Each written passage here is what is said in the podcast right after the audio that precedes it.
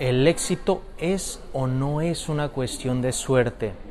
Porque el otro día yo estaba hablando por teléfono con una amiga y me di cuenta que existe todavía esa creencia en la cabeza de muchas personas de que si estas personas que parece que lo tienen todo, pues simplemente tuvieron la fortuna, tuvieron la gracia y que por algún azar del destino pues se cruzaron con ese éxito, se les atravesó toda esa riqueza en el camino o fue heredada o pues nacieron con un don y este don pues los hizo sobresalir bastante más que las demás personas. Pero yo tengo una opinión muy particular y principalmente porque mi área de influencia es el liderazgo el área que más trabajo es el liderazgo. Entonces, partiendo desde el liderazgo, yo me opongo rotundamente a que el éxito es una cuestión de suerte. Y quiero que vayamos más allá. Empiezo con una historia. Resulta que, los que no saben, a mí me encanta el tenis. Desde muy niño practiqué el tenis. Y en ese trayecto, yo recuerdo una vez muy clara, recuerdo dónde estaba. A un lado de las canchas de tenis, en unas de las mesitas, estas mesitas tenían una sombrilla y ahí yo estaba con mi papá. Seguro tenía alrededor de 7, 8 años, pero no se me olvidan sus palabras. Porque yo le dije, oye papá, a mí me gustaría, no sé, ser eh, tenista profesional alguna vez. Y recuerdo lo que me respondió, uy, mi hijo, ¿sabes lo que se necesita? Y yo, pues no sé, pero yo quiero ser eh, tenista profesional. Y bueno, él como buen ingeniero que es, pues lo llevó todo a la matemática, ¿no? Y me dijo, ¿sabes cuáles son las probabilidades de que seas tú un tenista profesional? Y yo, ¿no? ¿Cuáles son? Hijo, son menos del 1%. Es más, menos del 0.1%. O sea, ¿cuántas personas juegan tenis y cuántas de esas personas que juegan tenis llegan a ser un jugador profesional? Y me quedé con eso. Eh, me casé con esa creencia de que los números estaban en mi contra cuando yo veía como todo este escenario de la cantidad de personas en total que, tienen el que no tienen el éxito y la cantidad de personas que sí lo tienen. Y pues sí, siempre veía que había una gran mayoría que no tiene el éxito y una ínfima cantidad de personas que sí lo tenía. Entonces, matemáticamente yo pensaba estos temas y pues sentía que todo el tiempo estaba yo detrás, que todo el tiempo los números estaban en mi contra. Sin embargo, quiero darte un nuevo planteamiento sobre estas mismas matemáticas. Bien, estamos hablando de un espectro de personas, en el caso del tenis, ¿va? El mismo ejemplo del tenis, de este espectro de total de personas que juegan el tenis, sí, hay un menos de un 1%, menos de un punto 1% que le pagan por jugar tenis porque son demasiado buenos. Ok, ahora quiero que el espectro del total de la gente lo cambies y ya no sea el total de personas que juegan tenis, sino el total de personas que tienen el 100% de intención de ser profesionales en el tenis, ¿va? Entonces aquí ya cambia. Ya no estoy hablando del total de personas que tiene una raqueta en la mano, sino la cantidad de personas que está 100% convencida de que va a pagar los precios y que quiere llegar a, tenis, a tenista profesional. Y te garantizo que ya no nos va a dar un 1% o menos de un 1%. Te garantizo que el número va a estar incluso arriba de un 50%.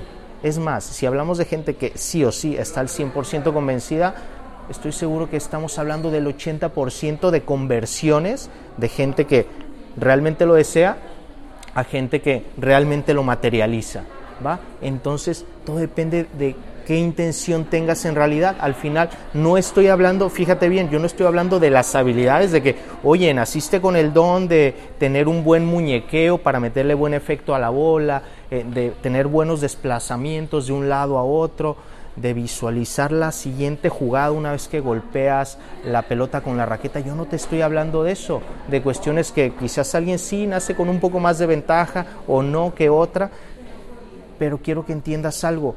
Aquí se trata de intención. Hay una frase que me encanta muchísimo de Mohammad Ali, el boxeador, y dice así, odiaba cada minuto de entrenamiento pero no paraba de repetirme, no renuncies, sufre ahora y vive el resto de tu vida como un campeón.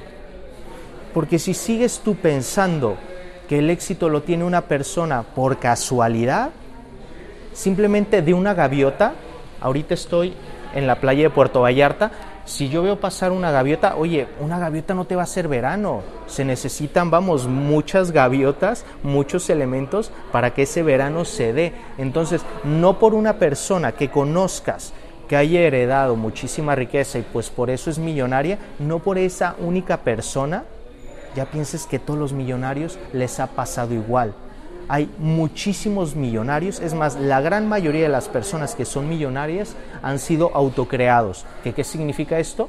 Ellos han sabido generar su riqueza prácticamente desde cero, prácticamente. Quizás algunos estaban en la clase media y de ahí escalaron a, a multimillonarios, pero vamos, ellos se crearon a sí mismos, ellos no pensaron en tengo el menos del 1% de probabilidades de ser millonario, entonces pues ¿para qué lo intento? No, ellos dijeron, si tengo el 100% de intención, sí o sí voy a llegar hasta ahí. Sí o sí. 100% de intención, 100% de resultados.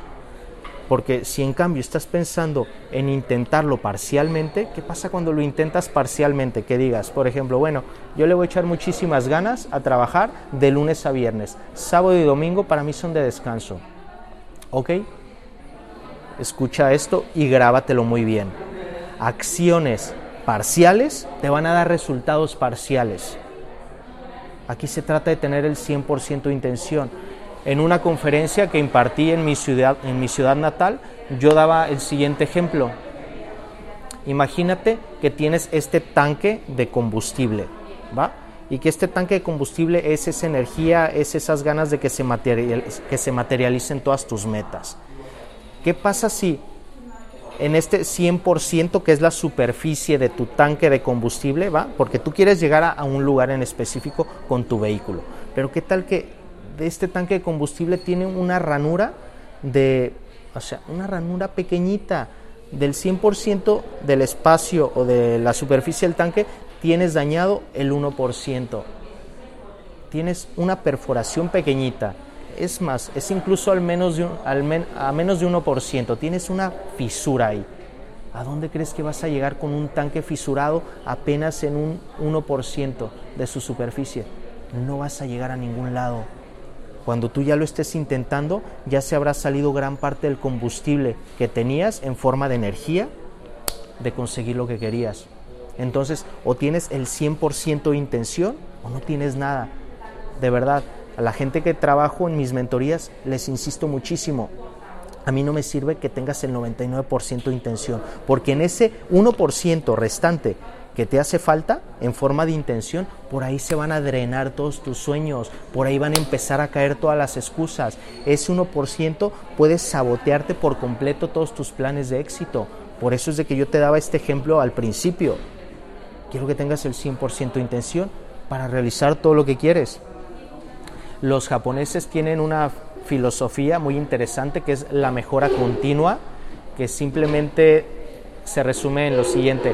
¿Qué pasaría si tú cada día mejoras un 1% cada una de las áreas de tu vida? Solo un 1%.